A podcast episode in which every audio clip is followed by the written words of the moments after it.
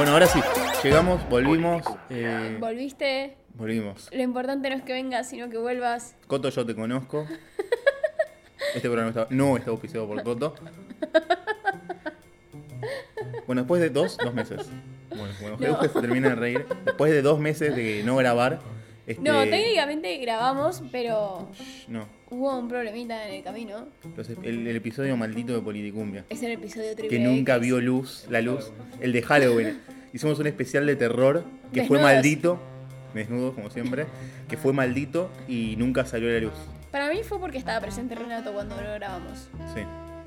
Definitivamente, puede eh, como somos todos una manga de herejes, eh, la Acción Católica Argentina nos castigó. Encima teníamos invitado, era un reprograma. Era fue excelente maldito. programa, fue maldito. ¿Sabes por qué? Porque es el niño Hablábamos de. Trump, este, hicimos esa cosa loca. Esa cosa loca donde decíamos lo que todos creíamos que iba a pasar y no pasó, que era La decir cosa. que gana Hillary. Sí. Pero antes, antes- ya, vamos a llegar, ya vamos a llegar a eso. Este, bueno, después de casi dos meses volvemos a grabar. Eh, Nicolás, ¿puedes dejar de autorreferenciarte? Ya sabemos que dejaste de hacer chistes graciosos y que vas a empezar a autorreferenciarte, pero no arranques desde tan temprano.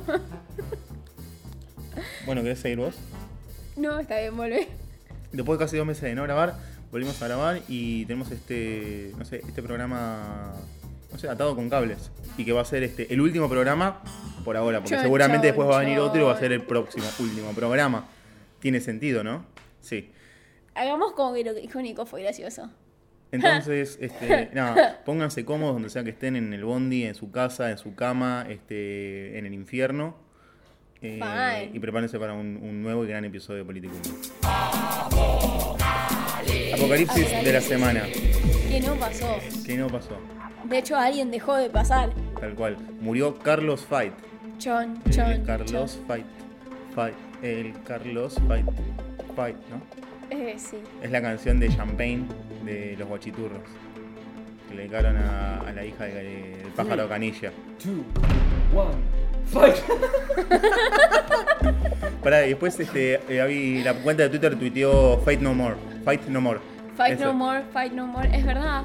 ¿Qué más? Eh, Eh, bueno, técnicamente estuvo metido en la onda del Say No More, así que. Y era ahora, no puedo decir más nada porque tal cual. Murió. Bueno, pero fue un, fue- primero, o sea, fue un gran abogado, fue un gran constitucionalista. Podemos hablar de que. Es ahora, el único abogado que nosotros avalamos. Podemos hablar de que ahora Mirta Legrand es el ser más vejestorio de la nación argentina. Ya era. Es lo que queda, ¿entendés? O sea, Los peces del infierno. le, le ganó, o sea, le ganó la lucha. Su lucha. Tal cual. Eh, pero volviendo a Carlos Fight y su obra en vida, fue un gran abogado, un gran constitucionalista. Y la verdad es que me voy a arrepentir el resto de mi vida por decir esto, pero fue el mejor troll. Fue el primer abogado troll. Nos enseñó cómo, o sea, cómo boludear a una presidenta en funciones. Como, sí, ¿Qué, bueno. qué- qué fue lo que hizo? Básicamente. Básicamente lo que hizo fue, los últimos que fueron dos años de la gestión de Cristina, quisieron sacar a Fight de la Corte Suprema, la Corte Sí. Suprema, ¿no? Y, Bien. y prácticamente, que fue septiembre, antes Sí, de las elecciones, eh, firma su carta de renuncia. Recordemos que el presidente de la Nación asume el 10 de diciembre, una vez electo, diciendo que él iba a dejar su cargo, o sea, renunciando al cargo Claro. el día 11 de diciembre. Hermoso. Hermoso. O sea, Para que durase toda la presidencia los 12 años de kernerismo. Y un día más. Y un día más y decir, vos no me ganaste, yo, yo no me voy cuando me echan, me voy cuando quiero. Y encima manejó los tiempos para morirse después. Porque ese siempre fue otro. Tení- el tipo nació en 1918. La reforma tiene más años que la reforma universitaria. Tipo, Tiene más años que la reforma Si Evita 94. viviese, si Evita viviese, sería más joven que Fight. Eso es bastante simple. de Es real. pensar. ¿Cómo? Y Evita no era tan vieja. Bueno, pero está muerta. No importa. ¿Por qué sos tan radical? Pero no, no importa. La cuestión es que se murió Carlos Fight. Este, saludo, compadre.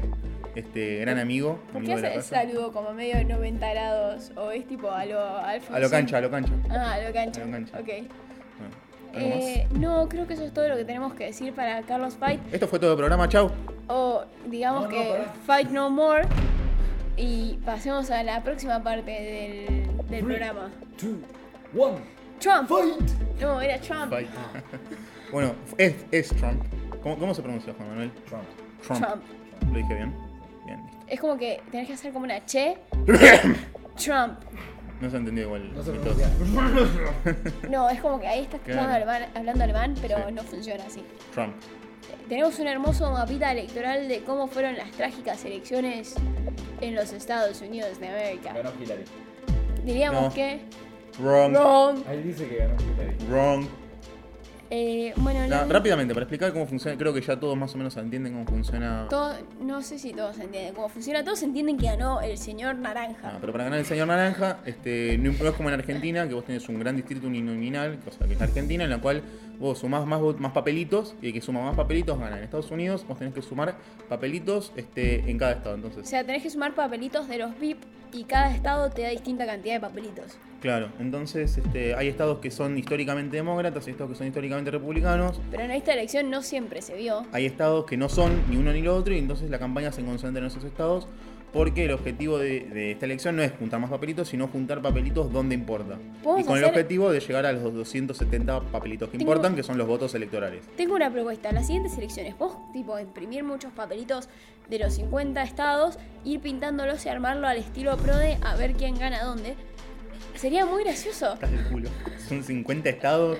¿Con cuántos son? Este, 570 son 570 papelitos. Estás loca. Un pro de, de eso. No, bueno, pero no digo que digamos qué papelito era cada. Tipo, pintamos estados. Es como, bueno, 538. son 538 papeles. 270 para ganar. pintemos papelitos, tipo, bueno, agarras el mapa, dijimos, bueno, claramente California, el estado separatista de California es azul, eh, New York City es azul, y después, bueno, tenemos la gran tragedia roja que bañó el comunismo, digo, ¿quién dijo comunismo? El populismo a Estados Voy a, hacer, Unidos. voy a hacer una referencia al pie. Azul es demócrata, rojo es republicano. Ah, Para que se entienda. Eh, bueno, en Como definitiva, como ya dijimos, eh, lo importante es sumar 270 vo- papeles que, que valgan. Y, y la verdad es que nada, todo sea, el mundo ten- tenía la. O sea, todos los análisis, toda, toda estadística, toda. No sé si la estadística, todo análisis. Toda encuesta Daba, sí. daba que ganaba la eh, señora esposa de Bill Clinton. Eh, Crooked Hillary. Está bien. Ok. eh, y Y bueno. técnicamente no importa que vos hayas tenido más personas que te hayan votado en los Estados Unidos, Más papelitos. más papelitos a nivel macro, sino que lo que importa es que tengas más electores o papelitos VIP. Claro. En ese caso podemos comparar que Hillary de los papelitos VIP se hizo con 232 y el señor Mr. Trump eh, se hizo con 290. Ujú. Si se hacen falta 270, siendo politólogos y todo, nos dan las matemáticas de que le lleva 20. 20.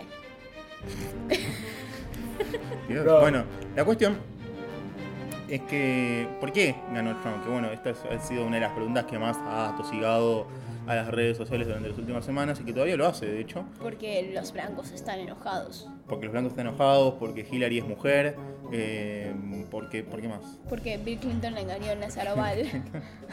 Engañé a Saloval. Yo creo que es un argumento muy fehaciente. Nada. La realidad es que, mm, a pesar, va, mi, mi opinión, humilde y sincera, es que mm, Wrong. Sí, probablemente. Eh, el equipo de campaña de Hillary Clinton y un montón de nosotros que veníamos siguiendo la encuesta nos confiamos y dijimos y solamente quisimos ver este, aquellas cosas que a nosotros nos, no- nos gustaba ver. Que es que nada, que sí, bueno, que Hillary iba a ganar, que Hillary estaba llevando la delantera, que era imposible que gane Donald Trump. La realidad es que Donald Trump fue un poco más pillo que todos nosotros y hizo campaña este, no solamente en, los- en esos estados donde uno se ac- acostumbra a hacer campaña, que son estados este, que no son de nadie, o sea, que no son ni republicanos ni demócratas, sino que además este, de hacer esa campaña fue a los estados típicamente demócratas. Republicanos también. Sí, sí, sí, sí, pero más que nada, o sea, la, la- la joda fue que consiguió cambiar de color estados que eran, eran contabilizados como estados demócratas, fueron este, Pensilvania, por ejemplo. Pensilvania, Michigan, eh, Indiana. El cinturón, el cinturón demócrata, pensando. No, el ciudad demócrata, ¿no? Indiana es rojo, rojo. ¿Sí? Ah, bueno, Michigan sí. Michigan es rojo. Bueno, ¿sabes qué? Virginia. No, es eh, Wisconsin y Minnesota. Gracias. Bueno, eran con M, no estaba tan mal. Sí, W. Se edita, no importa. Entonces, este. Fueron estos estados, fue, este, fue estos estados que eran típicamente demócratas, pero que tenían el pequeño detalle de que eran este, donde se concentraba primero la producción de acero de Estados Unidos y la producción automovilística, que eran dos sectores dentro de la, dentro de la industria americana que habían sido muy golpeados por la crisis del 2008. Entonces, Además, otra curiosidad que tuvo el caso de Trump es que si bien atacó muy directamente a la población latina de los Estados Unidos, aún así ganó en Florida, Claro. que eso también se puede o sea, entender en un contexto de que Florida es uno de los pocos estados de Estados Unidos que todavía siguen en una crisis muy fuerte de desempleo desde el 2008. O sea que la crisis del 2008 Florida es uno de los estados que no se recuperó. Entonces eso también afecta muy fuerte a lo que son los resultados electorales. O sea, Trump lo que hizo fue analizó el electorado en su totalidad. O sea, no fue solamente aquel electorado que Sabía que iba a sabía votarlo. que iba a votarlo o que estaba en duda. Fue por todo, o sea, fue y hizo una plataforma súper amplia, muy al estilo Amplia como un muro. muy al estilo populista latinoamericano, pero a la vez con una plataforma tan amplia y versátil que lo llenó de pragmatismo y que prácticamente hizo que cie- cierre para latinos como para votantes blancos y xenófobos como los muchachitos del Ku Klux Klan. Exacto. Entonces, a partir de todo esto, ¿qué, quién- qué- qué le depara al mundo? O sea, porque mucho se dijo de lo que pasó, pero poco hay, hay poco análisis sobre qué es lo que va a pasar. Va a ser una Trump Tower en Buenos Aires. Va a ser una Trump Tower en Buenos Aires. Tengo, tengo mi teoría loca sobre eso.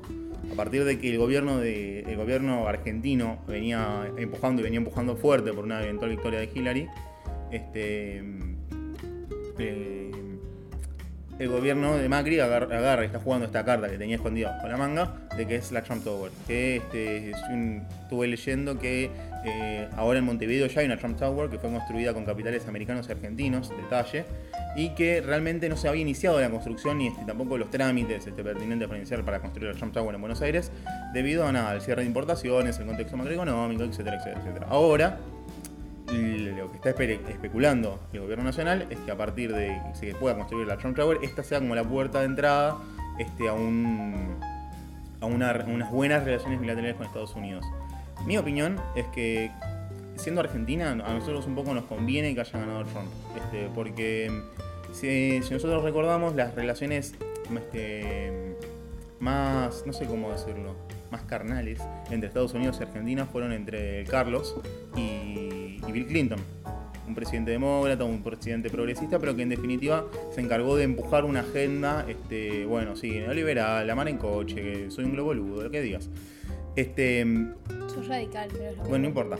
La cuestión es que ahora que las, las- las relaciones no son tan positivas ni son tan amigables, De hecho, se viene de una muy mala época de Claro. relaciones internacionales. y de hecho que Estados, pensando que Estados Unidos también quiere cerrarse en un momento en que Argentina quiere abrirse al mundo, Somos tipo los retardaditos que caen tarde a todas las reuniones. Claro, pero esta cuestión de ser los retardaditos nos va a permitir, en mi opinión, tener mucha más cintura en a nivel regional. Este, y a nivel regional no te digo América del Sur, sino que también este, como, como, país del tercer mundo. Poder decir, bueno, está bien, este, tenemos problemas. Y cuando muchos países hubiesen primero llamado a Estados Unidos para decir qué hacemos, capaz ahora como Estados Unidos va a estar cerrado y como no va a haber una política este, única y unidireccional de Estados Unidos, Argentina va a poder tener más cintura. Entonces, sí, es un bajón que haya ganado Trump, pero O bueno, sea, al menos Por un lado, también eso nos favorece la situación que está atravesando Brasil, Claro. que tampoco es favorable y que en cierta forma lo está obligando a aislarse. Sí, sí, tienen a Neymar y todo, y van Sí. primeros en la del conteo de la FIFA, que todavía no sabemos si vamos a jugar el mundial. Pero la realidad es que en la situación, o sea, contexto macro a nivel América, el hecho de que Estados Unidos se aísle, y detesto decir esto con todo mi ser demócrata y liberalismo político, no económico, eh, le permite una posibilidad de crecimiento mucho más amplia en la Argentina, que de todas formas no sé si el gobierno del presidente Mao está en condiciones de analizar como una oportunidad real de capturar, como catalizar las necesidades a nivel continente y volverse una potencia como regional. No sé si dentro de su ideología como que domina el partido de gobierno le permite ver un, un aire positivo a- por fuera de los Estados Unidos. Una cosa más antes de cerrar es, bueno, qué pasa en política americana. Este, claramente ahora Donald Trump tiene que dirigir este, un partido que no, que no es el de él este, y que no, no lo quiere. Y además, eh, ¿qué queda del otro lado? O sea, Y además, ¿qué va a hacer con el muro? sí, ¿Peña bueno, Nieto lo va a pagar en cuotas? Eso, eso para mí es circunstancial. Este, pero lo que voy es que, que- qué va a pasar, este, por ejemplo, ahora con el Partido Demócrata. Claramente Hillary Clinton no, no puede dirigir el Partido Demócrata Obama ya no puede dirigir más el Partido Demócrata, ¿cuál es la tercera figura? Bueno, ¿cuál es la primera figura hoy? Michelle Obama. Michelle Obama. ¿Qué, qué es lo que tiene interesante? Que es una mujer que tiene, que es un personaje que tiene un montón este, de imagen, o sea, tiene mucha imagen positiva. Este, tiene el problema de que es negra y mujer. Entonces, este, si nosotros Son dos consideramos. minorías que le va a salir muy mal. Claro, muy o sea, bien. si nosotros consideramos que aún que a Estados Unidos le costó ya votar un negro, este, ahora le costó más votar una mujer, ¿qué va a pasar con Estados Unidos en el momento que tenga que votar una mujer negra? Le propongo a alguien para mí que va a ser clave. A ver. Es un tal Bill Clinton. Ese para mí va La tercera va por la histórica. Técnicamente tuvo, no. ¿tuvo, ¿Tuvo una reelección? Ronald Reagan. reelección. Por eso. Va por la tercera, va por la histórica. Técnicamente no sería histórica porque ella la ganó Reagan. No, No, si FDR. Reagan tuvo dos. Ah, Roosevelt, perdón, perdón. My bad, my bad. FDR. Me Ah, confundí posta. R por R. Eh, Roosevelt ya ganó la tercera. Bueno, pero no importa, la histórica Bueno, no es de de, nadie. hecho, la histórica podría haber sido Hillary. La histórica solamente es de Perón y eso es lo que no voy a entender. También tenemos una histórica, es un outsider ganando las elecciones. Posta. Así que bueno, bienvenido sea el señor del Jopo y piel naranja. Chao. No, teníamos que cerrar el programa. Ah, sí, aviso parroquial. Bueno, avisos parroquiales. Este, hemos estado muy ocupados durante todo el año y vamos a seguir estando ocupados en lo que queda del año. Juan Eh, Manuel nos está apurando para que hablemos muy rápido, así que este ha sido todo el programa. Pueden seguirnos en arroba politicumia. Yo soy Nicolás Luna, pueden seguir- seguirme en arroba soy Nicoluna. Y yo soy Eugenia Arroyo, pueden seguirme en arroba eugerrob con dos pelares. La idea era eso, rápido.